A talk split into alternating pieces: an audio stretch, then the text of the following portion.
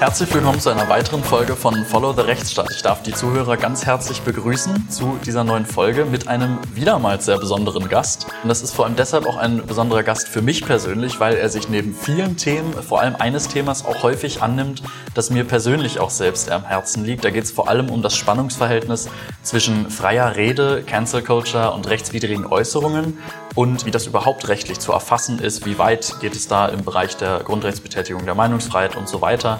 Was ist Cancel Culture überhaupt? Wie erfasst man das rechtlich? Ähm, weil was ich schon seit einigen Jahren besorgt auch auf Internetplattformen beobachte, nimmt mit zunehmender Häufigkeit Einzug in das reale und in das analoge Leben. Ähm, so hat kürzlich erst der Vortrag einer Biologin an der Humboldt-Uni wurde, wurde abgesagt, bevor sie den überhaupt halten konnte, weil es eine gewisse Gruppe von Aktivisten gab, denen dieser Vortrag eben inhaltlich komplett gegen den Strich ging. Ähm, wir hatten auch Mitte dieses Jahres machte die Absage ins Konzerts einer Schweizer Band mit dem Namen Lauwarm Schlagzeilen. Frühzeitig war da der Konzertabbruch gefordert, weil die Bandmitglieder mit weißer Hautfarbe, muss man dazu sagen, die Unverfrorenheit besaßen, ihre Haare zu Rasterlocken zusammenzubinden. Und ich rede heute mit einem Mann, der in vielen prominenten und aufsehenerregenden Mandaten auch Menschen vertreten hat, die in rechtswidriger Weise gecancelt oder sonstig in ihrer Freiheitsbetätigung gehindert wurden. Unter anderem, neben vielen anderen, was da sonst noch dabei ist. Zu Gast ist heute Professor Dr. Ralf Höcker und ich darf dich ganz herzlich hier begrüßen und danke dir für die Zeit, die du nimmst für uns. Ja, ich bedanke mich. Danke, dass ich hier sein darf. Sehr gern. Ähm, Ralf, du bist Gründungspartner natürlich der Höcker Rechtsanwälte. Du bist Honorarprofessor an der Cologne Business School. Du bist Autor einiger Bücher und du machst unheimlich viel, glaube ich, generell, was auch sehr bunt ist und in diverse Richtungen geht und, und auch inhaltlich und rechtlich natürlich in diverse Richtungen geht. Und genau darüber möchte ich auch unter anderem mit dir sprechen. Ich möchte heute zum einen mit dir sprechen über ja, deine Berufsethik, deine Motivation hinter all dem und dieser Diversität, die du da ähm, beruflich auch, auch erfüllst und auf die Bühne bringst. Und zum anderen einfach natürlich über einige auch der öffentlichkeitswirksamen Mandate, die du in der Vergangenheit so betreut hast. Und ein Fall, indem du dich für die grundrechtlich geschützte Freiheitsbetätigung eingesetzt hast, war natürlich auch das öffentlichkeitswirksame Mandat, was zugleich kontrovers diskutiert worden ist, rund um die Böhmermann-Affäre. Da hast du den türkischen Präsidenten vertreten.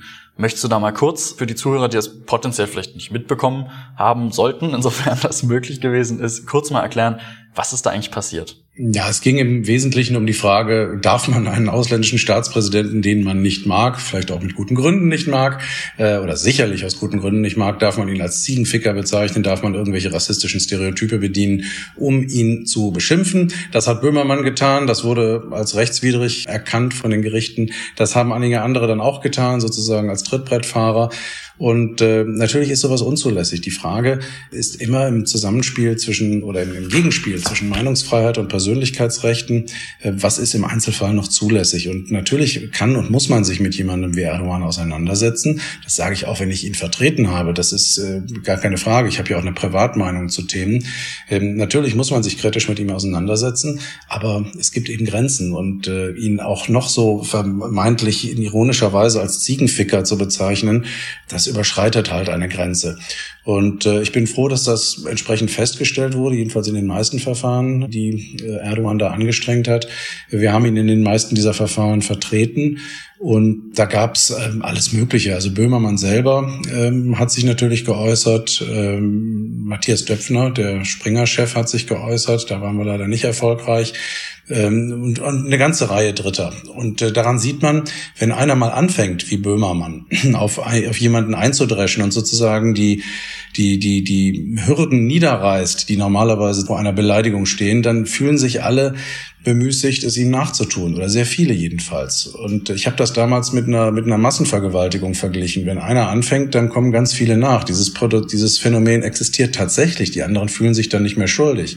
Äh, da wurde ich dann wiederum für kritisiert, äh, dass ich das mit einer Vergewaltigung ausgerechnet vergleiche. Aber vom Prinzip her ist dieser Vergleich berechtigt. Jedenfalls, wenn man sich ansieht, worum es mir eigentlich geht, nämlich es geht mir darum zu sagen, wenn einer mal anfängt, die, die Hürden der, der Rechtsstaatlichkeit niederzureißen, wenn einer anfängt mit solchen Beleidigungsorgien und dann noch jemand wie Böhmermann, dann muss man damit rechnen, dass alle anderen hinterherziehen. Und dieser Verantwortung müssen sich solche Leute dann auch bewusst sein.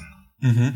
Das heißt, wenn ich dich richtig verstehe, vielleicht würdest du die Aussage auch so nicht, nicht treffen, hast du da vor allem auch so eine Art äh, wie soll ich sagen, kulturprägenden Auftrag irgendwie gesehen in dem Mandat, nicht nur jetzt die, die Grundrechte des betroffenen Erdogan zu verteidigen, sondern vielleicht auch eine größere Sache damit zu erzielen, nämlich eben zu verhindern, dass es solche Nachahmer gibt. Ähm, ich weiß nicht, ob ich es jetzt äh, im Nachhinein lege ich mir das jedenfalls so zurecht, aber so ist es ja häufig im Leben. Ob ich das im Vorhinein tatsächlich so gesehen habe, weiß ich ehrlich gesagt nicht. Aber im Nachhinein habe ich definitiv als einen positiven Effekt meiner Arbeit äh, festgestellt.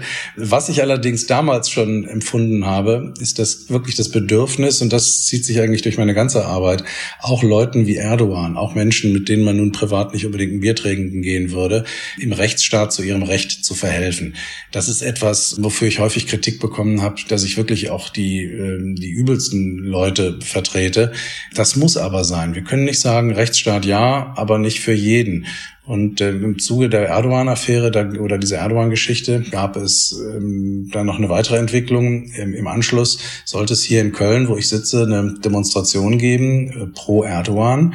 Da kamen letztlich 40.000 Türken und türkischstämmige Bürger, die alle im Wesentlichen pro Erdogan waren. Und ähm, das Polizeipräsidium hier in Köln, äh, der Polizeipräsident hat damals verboten, eine äh, Leinwand aufzustellen, so eine Großbild, ein Großbildschirm, auf dem die Figuren, die da vorne sprechen, auch für die Leute ganz hinten in den Reihen verständlich sind und sichtbar sind. Begründung war im Wesentlichen, dass es sein kann, dass Erdogan dann zugeschaltet wird. Das wollte man verhindern. Mit der Begründung kann man aber keine, äh, keine, keine solche Großbild, keinen, keinen solchen Großbildschirm verbieten. Das geht nicht. Und ähm, ich habe damals ähm, bin vor Gericht mit mit einem Kollegen, der sich damit auskannte, dagegen vorgegangen und wir haben das auch, wir haben auch gewonnen im Wesentlichen. Also diese dieser Bildschirm durfte aufgestellt werden. Wäre das nicht so gelaufen, dann hätte ausgerechnet der Mann, nämlich Erdogan Erdogan, der in seinem Land den Rechtsstaat abschafft, hier kein rechtsstaatliches Verfahren gekriegt. Und ich muss dazu sagen, ich habe dieses Verfahren nur deshalb alleine gemacht, weil ich irgendwann einen, einen Studenten gefunden habe, der inzwischen als Anwalt bei uns in der Kanzlei arbeitet, Michael Fengler, der sich bereit erklärt hat, ein solches Verfahren zu machen. Wir hatten die Kompetenz gar nicht. Ich hatte anderthalb Tage lang versucht, Verwaltungsrechtskanzleien zu finden, die dieses Verfahren betreiben. Und niemand wollte es machen. Alle aus Angst. Auch aus Angst, vielleicht selbst gecancelt zu werden, wenn sie jemanden wie Erdogan vertreten. So, und äh, das geht eben nicht. Wir müssen als Anwälte uns auch unserer Verantwortung bewusst sein, die wir im Rechtsstaat haben, als Organe der Rechtspflege. Wir müssen Leuten zu ihrem Recht verhelfen, unabhängig davon, ob wir sie mögen oder unabhängig davon, äh, ob das Diktatoren oder was oder Verbrecher oder sonst was sind. Das spielt keine Rolle. Und ich bin sehr froh, dass wir es im Nachhinein äh, dann doch geschafft haben, Erdogan dazu, nicht Erdogan, aber den Veranstaltern zu ihrem Recht zu verhelfen, die ja auch nur mit Erdogan assoziiert wurden. Wir haben ja noch nicht einmal, das war ja noch nicht mal eine unmittelbare Tätigkeit für Erdogan. Es war also, es war also eine, eine Kontaktschuld sozusagen. Ähm, ja, und, und sowas funktioniert nicht. Ich bin deswegen auch dafür, dass Anwälte genau wie Ärzte verpflichtet werden, jedes Mandat zu betreiben. Ärzte müssen auch, wenn, wenn, wenn ein, ein Attentäter sich in die Luft sprengt, müssen sie sowohl den Attentäter als auch seine Opfer ver, ver, verarzten und operieren. Ähm, ein Anwalt müsste im Interesse des Rechtsstaats eigentlich diese gleiche Pflicht äh, haben. Das, äh, das ist meine feste Überzeugung. Okay, sehr interessant. Das höre ich tatsächlich zum ersten Mal, muss ich sagen. So eine Forderung. Also klar, natürlich könnte man darin vor allem großen Eingriff in eine Berufsfreiheit Meinungsfreiheit sehen, jedenfalls wenn es irgendwie um Dinge geht außerhalb vor allem des Strafrechts. Und im Strafrecht ist ja das, was du aber forderst, ja auch schon Realität, wo ja jeder, der irgendwie angeklagt ist, auf jeden Fall auch ein Recht hat auf einen Strafverteidiger und dem ja, nicht nee, nee, nee, nee, nee. Der Pflichtverteidiger, den, den hat nicht, also nicht jeder hat einen Anspruch auf einen Pflichtverteidiger. Das müssen schon sehr, sehr schwerwiegende Taten sein. Ähm, wenn, äh, wenn du jetzt wegen, weiß ich nicht, äh, Ladendiebstahl, Steuerhinterziehung oder sonst was angeklagt wirst, dann hast du keineswegs, auch wenn du mittellos bist, jetzt sofort Anspruch auf einen Pflichtverteidiger. Das ist das Erste. Das Zweite, ich verstehe die Unterscheidung zwischen äh, Strafverteidigern und sonstigen Anwälten nicht. Ähm, natürlich ist eine Strafverhängung das, äh, der intensivste Grundrechtseingriff, den man sich vorstellen kann. Aber es gibt auch noch, äh, noch ganz andere Grundrechtseingriffe und letztlich darf man nicht unterscheiden im Rechtsstaat zwischen den Rechtsgebieten. Wenn wir sagen, jeder hat einen Anspruch auf auf Recht, dann muss er erst einmal Zugang zum Recht bekommen. Und ob das im Zivilrecht, im Verwaltungsrecht oder im Strafrecht ist, das darf keine Rolle spielen.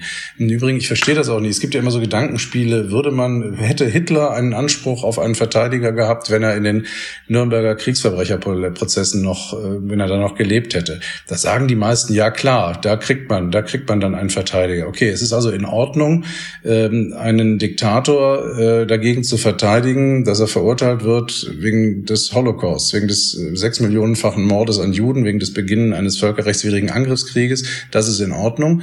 Aber im Zivilrecht soll es dann nicht gehen. Warum nicht? Weil das alles nicht so wichtig ist, was im Zivilrecht äh, passiert. Ich sage, wenn ich Familie Hitler vertreten würde äh, oder, oder wenn die mich anrufen würde, weil der Nachbar immer zu laut ist während der Mittagszeit oder seinen Apfelbaum über die Grenze wachsen lässt. Auch dann haben, hätte Familie Hitler tatsächlich einen Anspruch auf Vertretung im Rechtsstaat, auch wenn das eine, eine, eine Lappalie ist. Es geht aber nicht darum, ob das eine Lappalie ist oder nicht. Es geht um Recht oder Unrecht. Man muss sich auch mal fragen, was ist denn die Alternative, wenn man solche problematischen Mandanten, ich nenne das jetzt mal sehr euphemistisch problematisch, wenn man die nicht vertritt, dann suchen die sich, also entweder suchen sie sich Szeneanwälte, die ihnen ideologisch nahestehen, die also selber, weiß ich nicht, Nazis, äh, Islamisten, äh, Pädophil oder sonst was sind. Und da frage ich mich, ob man das wirklich will, dass in der Hände solcher Leute dann diese äh, solche Fälle sind. Oder noch schlimmer, sie geben den Rechtsstaat oder den Glauben an den Rechtsstaat auf und nehmen das Recht wieder selber in die Hand, so wie früher im Urzustand, in der Steinzeit. Da nahm man die Keule. Der Rechtsstaat hat eine einzige Aufgabe, nämlich zu verhindern, dass wir uns alle gegenseitig die Köpfe einschlagen. Und dazu muss jeder einen Anspruch auf einen Anwalt haben und die Anwälte müssen dann verdammt nochmal auch genauso blind wie Justitia diese Fälle übernehmen. Das ist derzeit nur eine berufsethische Verantwortung. Ich wäre dafür, sie auch rechtlich zu verankern. Okay, ja. Ähm, ich kann das, ich kann vieles von dem, was du, was du sagst, nachvollziehen. Ich habe darüber, wie gesagt, noch nicht nachgedacht. Ich höre das zum ersten Mal, aber ich kann viel, dem viel abgewinnen, sagen wir mal so. Und es ist auf jeden Fall des Nachdenkens würdig, äh, definitiv. Und ähm, mal sehen, was das freut mich doch schon mal. also ja, nee, ich sag ja nur, also noch nicht gehört bisher, aber interessante, interessante Gedanken, definitiv. Ja, wir Juristen haben einfach eine gute Lobby. Ja. Warum, warum dürfen, müssen Ärzte jeden behandeln und warum Anwälte nicht? Ja, ja, ich verstehe das. das. Ist, es ist nicht logisch, aber natürlich schreiben Juristen Gesetze und äh, überlegen sich möglicherweise im Hinterkopf, was ist eigentlich, wenn ich irgendwann mal keine Gesetze mehr schreibe? Vielleicht bin ich dann Anwalt, will ich dann jeden vertreten. Ja. Ähm, deswegen hütet sich, also die Anwaltschaft hütet sich auch aus solchen Gründen wahrscheinlich, eine solche Forderung aufzustellen. Sie will natürlich nicht dazu verpflichten, verpflichtet werden. Äh, und ansonsten, ja, wer, wer sollte die Forderung aufstellen? Wer ist hier die Lobbygruppe? Klar. Die Lobbygruppe der Gauner, der, der, der, der schlimmsten Verbrecher, der Diktatoren, Mörder und Vergewaltiger, die gibt es nicht. Und deswegen gibt es auch ein solches Gesetz nicht, obwohl es notwendig wäre. Mhm, mh.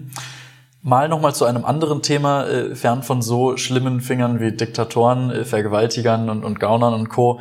hin zu einem anderen Fall, der diverse Schlagzeilen gemacht. Ich habe ich hab das anfangs schon kurz angerissen, dieser Fall der, der Schweizer Band, die ich weiß nicht, was genau der Vorwurf sein soll, ähm, vielleicht sich eines Hass Kulturelle Aneignung. Kulturelle, Kulturelle Aneignung. Aneignung. Das auf jeden Fall, genau. Ob das vielleicht noch unter dem Deckmantel der, der Hassverbrechen irgendwie läuft, das ist vielleicht nochmal eine andere äh, Streitsache. Aber genau, kulturelle Aneignung steht wohl im Raum. Ich habe ja schon gesagt, also ähm, die wurden dann, ja, das Konzert wurde abgebrochen, weil sie eben Rasterlocken getragen haben und das hat wohl ein, mhm. ein paar Leuten in der Zuschauerschaft, im Publikum, ist das zuwidergegangen und die haben, weiß ich nicht, ob die sich in ihren Gefühlen verletzt haben oder ob die dachten, dass es aus irgendwelchen anderen Gründen unangemessen. Wie kam es aus deiner Sicht dazu? Hast du das irgendwie verfolgt? Was ist da geschehen und wie ist das vielleicht rechtlich zu bewerten?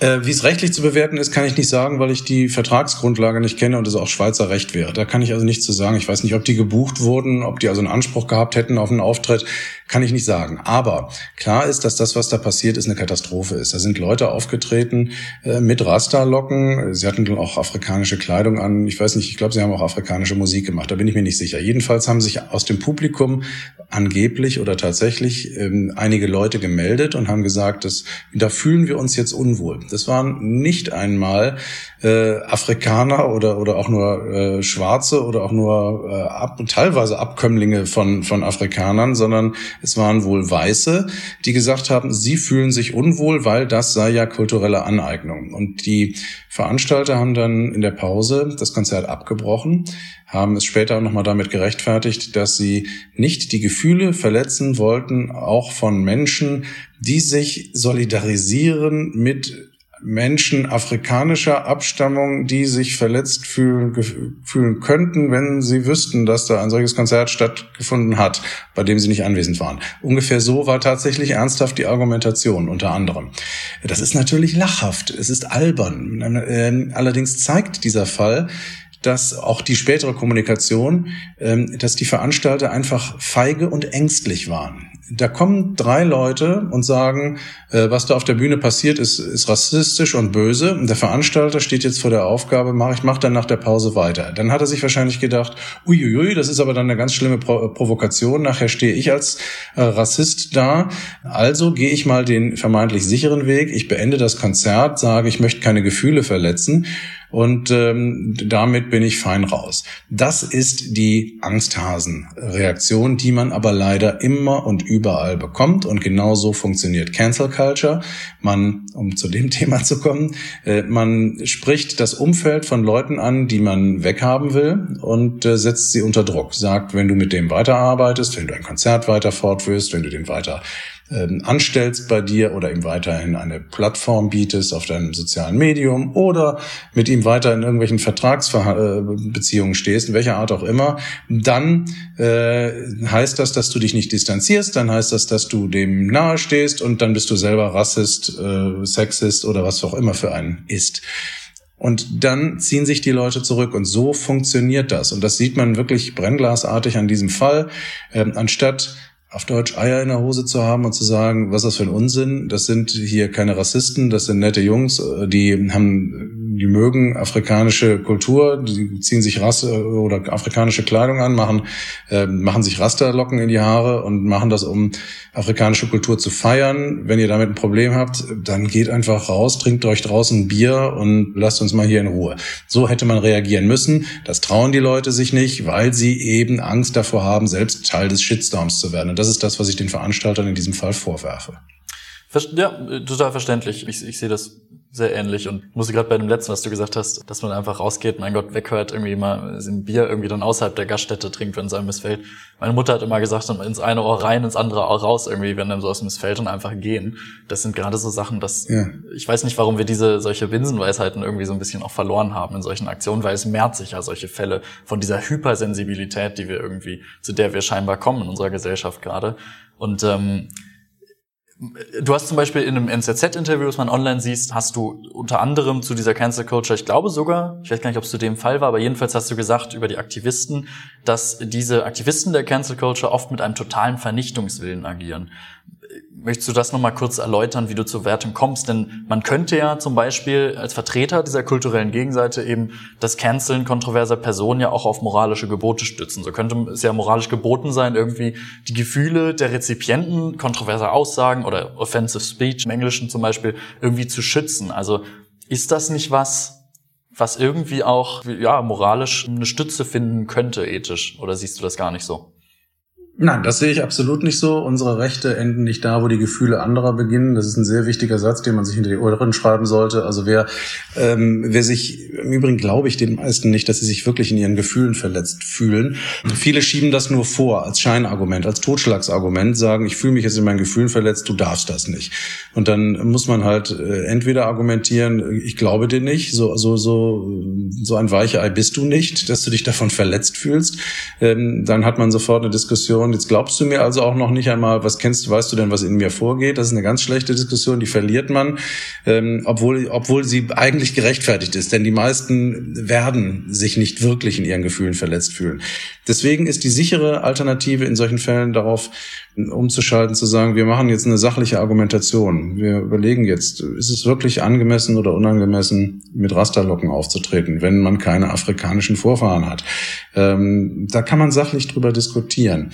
Und ähm, wenn man das tut, dann nimmt man diesen Cancel Culture Leuten den Wind aus den Segeln. Denn jegliche sachliche Diskussion verlieren die, denn die können das normalerweise nicht begründen. Deswegen arbeiten sie auch immer mit denselben Strategien.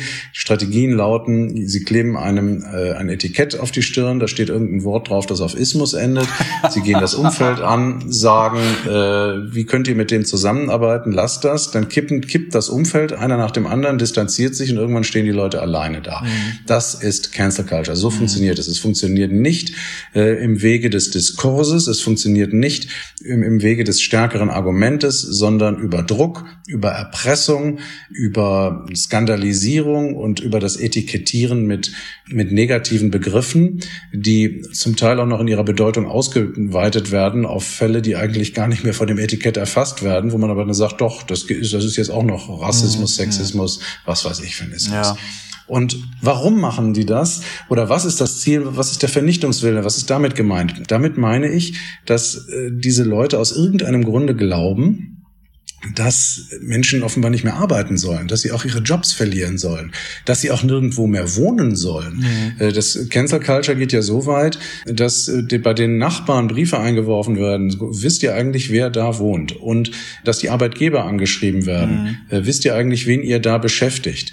Ich frage mich, wohin das führen soll. Sollen diese Leute nicht mehr arbeiten und wohnen? Und wenn doch, wo dann? Wo dürfen sie arbeiten? Wo dürfen sie wohnen? Wir sind uns wahrscheinlich alle einig, dass ein Pädophiler nicht in einem Kindergarten arbeiten sollte. Wir sind uns alle mhm. einig, mhm. dass ein, ein Islamist, ein Nazi kein Beamter werden sollen.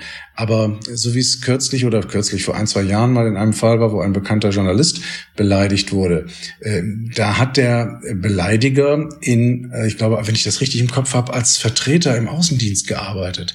Und was macht der Journalist? Er wendet sich an den Arbeitgeber und sagt, wisst ihr eigentlich, dass ihr hier einen, einen üblen, beleidigenden Nazi äh, als Angestellten habt? Was soll das? Lasst den doch weiter an Türen klopfen und Staubsauger verkaufen oder was auch immer es ist doch besser, der, der macht so einen Job, als dass er gar keinen hat oder dass er am Ende vielleicht noch einen Job macht, in dem er richtig Schaden anrichten kann mit seiner Ideologie oder, oder dass er auf Hartz IV äh, kommt und uns allen auf der Tasche liegt.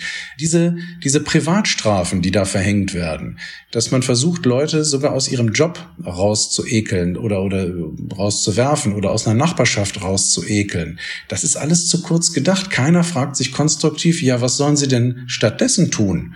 Wo sollen sie wohnen? Wo sollen sie arbeiten? Ja, vielleicht Wir ist das dann auch egal, denjenigen, die sowas machen. Vielleicht ist denen das ganz. Das, das, ist, das ist denen egal. Es geht ja. ihnen nur um Rache, Richtig, um, ja. um Schädigung. Ja. Äh, und das ist, das ist nichts, was wir gebrauchen können. Das ist nicht, Rache ist kein, ist keine Moral. Das ist, das ist ein, ein Gefühl, was menschlich verständlich ist, was jeder kennt, aber was man in einem Rechtsstaat nicht zum, zum Leitgedanken des eigenen Handels machen sollte und darf. Das geht nicht. Hm.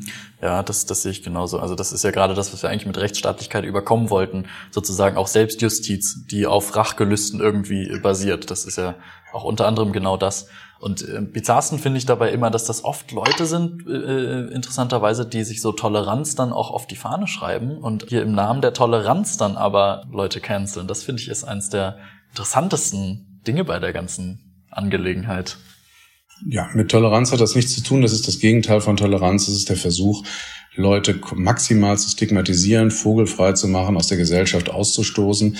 Und wenn wir so äh, miteinander umgehen, dann, äh, dann, führt das, dann führt das in die Katastrophe. Eine Frage muss ich jetzt aber doch noch mal etwas stichelnd stellen, natürlich, denn wie man in diesem Mandat und um den türkischen Präsidenten und auch andere deiner auch bekannteren Mandate eben sieht, äh, ja, setzt du dich oft natürlich auch ein für eine freie Grundrechtsbetätigung, für diese Freiheitsrechte der Mandanten ein. In anderen Fällen gehst du aber natürlich hingegen auch rigoros etwa gegen Journalisten vor, gegen deren Pressearbeit, weil sie dabei Grenzen, auch rechtliche Grenzen überschreiten und du letztlich die Rechte deiner Mandanten auch in dieser Richtung wahrst. Also das heißt, genau, in, in diese Richtung ging es natürlich dann auch zum Beispiel bei einer Äußerung der Bundeskanzlerin. Wir waren ja gerade dabei bei kontroversen Aussagen und, und warum die dann irgendwie so unerträglich sind, dass sie gecancelt werden. Diese Äußerung der Bundeskanzlerin, ähm, ihr habt das Urteil erwirkt, was sogar vor dem Bundesverfassungsgericht erwirkt worden ist. Also das ging bis, bis, in, bis zum Bundesverfassungsgericht. Und wer Details dazu haben möchte, wir hatten schon mal eine Podcast-Folge dazu auch gemacht. Ansonsten der Sachverhalt dürfte den meisten bekannt sein. Es ging um diese Äußerung der Bundeskanzlerin in den thüringischen Landtagswahlen und hat dabei halt die Grenzen des verfassungsrechtlich Zulässigen überschritten. Dabei ist aber erkennbar vielleicht für nicht nur unsere Zuhörer, sondern vielleicht auch für außenstehende Beobachter, dass dann ein gewisses Spannungsfeld in deiner beruflichen Betätigung steht, so zwischen der Verteidigung von Meinungsäußerungsfreiheit, aber auch, ja, eben das, Be nicht das Bekämpfen, aber das Vorgehen gegen Äußerungsbetätigung auf der anderen Seite zugunsten der Reputation deiner Mandanten vielleicht einige können darin Widerspruch sehen, der ihnen irgendwie ethisch aufstößt. Was würdest du solchen Kritikern entgegnen? Also ich sehe den Widerspruch nicht. Also als Anwalt ist man ja nicht immer auf derselben Seite. Man ist ja nicht immer, immer auf der Seite der Meinungsfreiheit oder immer auf der Seite derer, äh, die die Meinungsfreiheit einschränken wollen. Erstens mal kommt es auf den einzelnen Fall an. Mal ist eine Meinung zulässig, mal ist sie unzulässig oder eine Meinungsäußerung. Meinungen sind immer zulässig, aber Meinungsäußerungen sind manchmal zulässig, manchmal nicht zulässig. Äh, und äh, das ist das, das ist die erste Frage. Mal kann ich deswegen rechtlich sicher auf der einen Seite stehen, mal auf der anderen. Das ist das eine. Das zweite, und das verstehen manche nicht, als Anwalt bin ich Interessenvertreter meiner Mandanten. Als Anwalt muss ich prinzipiell bereit sein, in ein und demselben Fall beide Seiten zu vertreten. Und zwar je nachdem, wer sich als erster meldet. Wenn sich Person X als erster meldet, sage ich, ich bin gegen, in diesem Fall gegen die Meinungsäußerungsfreiheit. Das darf nicht gesagt werden. Wenn sich Person Y meldet, dann würde ich die gegenteilige Position vertreten. So macht man das als Anwalt. Und das ist auch vollkommen in Ordnung und vollkommen richtig so. Wir vertreten häufiger Dinge, wo wir sagen, hm, naja, ob wir da so ganz von überzeugt sind, das gehört zum Job man kann ja dem Mandanten nicht sagen, nö, ich finde, Sie haben Unrecht, ich vertrete Sie nicht, suchen Sie sich mal jemand anderen. Also das, das muss klar sein, dass das, äh, das, das funktioniert natürlich nicht. Mhm. Ja, nee, auf jeden Fall total verständlich. Und das ist ja auch letztlich vielleicht im Begriff steckt das ja drin des Rechtsanwalts. Äh, man ist ja Anwalt des Rechts und äh, irgendwie nicht nicht Anwalt von von irgendwelchen politischen Gesinnungen, die einem gerade passen und andere verdienen keiner Vertretung. Ja, das ist sowieso klar. Man macht sich ja nie mit der Ideologie, mit den Taten der Mandanten gemein. Das sollte man jedenfalls nicht. Auch das ist ein Argument gegen Szeneanwälte. Und deswegen sollte jeder Anwalt jedes Verfahren machen und jeden Mandanten vertreten, damit die eben gerade nicht zu Leuten kommen, die, ähm, ja, die ihnen sehr, sehr nahe stehen. Weil das führt zu, zu einer sehr unausgewogenen Berufsausübung, würde ich, so würde ich es mal formulieren. Mhm, mh. Ein letzter Punkt, bei dem ich gern mal dich ähm ja, fragen würde, was du davon hältst, wie du das siehst, ob du dazu überhaupt eine Meinung hast, ist dieselbe Frage um, um das Thema Hate Speech allerdings und eben freie Rede auf Online-Plattformen. Da ist ja viel in der Diskussion auch in den USA rund um die Frage, regulieren, liberalisieren, dürfen die Plattformen entscheiden, was darf geäußert werden, was nicht. Soll man Plattformen vielleicht sogar Grundrechts verpflichten, dahingehend, dass sie gar nicht regulieren dürfen, sondern eben alles nur letztlich der Staat entscheidet, was geäußert werden durfte und was nicht. Hast du dazu eine Meinung? Das ist einer der, ich habe immer zu vielen Fragen eine starke Meinung, aber zu dem, da, da muss ich sagen, da ist es einfach sehr, sehr schwierig. Äh, als das Netzwerkdurchsetzungsgesetz kam und es erleichtert wurde, gegen bestimmte Äußerungen in sozialen Medien vorzugehen, war ich zunächst mal sehr froh, weil wir da durchaus Schwierigkeiten hatten in der Vergangenheit, klar rechtswidrige Dinge aus dem Netz zu bekommen. Also man, ich, ich sehe schon den Vorteil, den das hat. Allerdings sehe ich inzwischen, dass in der Praxis es so ist, dass es ähm, einfach Fälle gibt, in denen Meinungen oder, oder Personen komplett sogar mit ihren, mit ihren Plattformen beseitigt werden aufgrund von nicht rechtswidrigen Äußerungen. Das geht nicht. Also mein Bauchgefühl ist, wir müssen diese, wir müssen die Zügel etwas äh, lockerer halten. Das heißt, wir müssen mehr zulassen. Wir dürfen weniger schnell canceln, äh, Meinungsäußerungen canceln oder erst recht Personen mit ihren Profilen im Netz. Denn ähm, wir haben hier eine Überregulierung. Da bin ich bin ich mir relativ sicher, was die richtige Lösung wäre. Und deswegen sage ich, habe ich keine, keine richtige Meinung zu dem Thema, wie man die Grenze zieht. Ehrlich gesagt, ich weiß es nicht und bin ganz froh, dass ich nicht in der Haut der Politiker stecke und mir darüber Gedanken machen muss. Ich, ich arbeite mit dem, was ich habe. Ich bin in vielen Fällen mit den Ergebnissen nicht zufrieden. Das kritisiere ich dann. Was andere daraus machen, das mögen sie entscheiden. Alles klar, ich gebe diese Frage einfach mal gern weiter an unsere Zuhörer. Wenn die Zuhörer bis, es bis hierhin geschafft haben und uns aufmerksam zugehört haben, dürfen Sie mir gern Ihre Meinung da zu diesem Thema mitteilen. Es ist ein Thema, was mich sehr interessiert. Pro Regulierung, pro Liberalisierung. Wie würdet ihr damit umgehen, mit diesem ganzen Thema Hate Speech und der Regulierung von Rede durch die Plattform selbst, ähm, von Rede auf diesen Plattformen? Ralf? Ähm, gerne auch an mich, gerne auch an mich persönlich. Ich werde ja. diese Frage kriege ich häufiger gestellt ja. und wer mir da Argumente schicken kann, gerne an höcker.höcker.eu, würde ich mich tatsächlich auch selber freuen. Alles klar, dann, dann bitte gern einfach an beide, einmal höcker.höcker.eu und einmal an adamek.herting.de, äh, wie bisher immer einfach in CC, dann kriegen es beide gern, wie es den Zuhörern beliebt. Ich bedanke mich vielmals, Ralf, für deine Zeit und das, das nette Gespräch. Dankeschön. Ich danke dir, Max. Bis nächstes Mal. Genau. Mach's gut. Tschüss. Ciao. Das war Follow the Rechtsstaat. Schaltet auch ein bei der nächsten Folge und abonniert.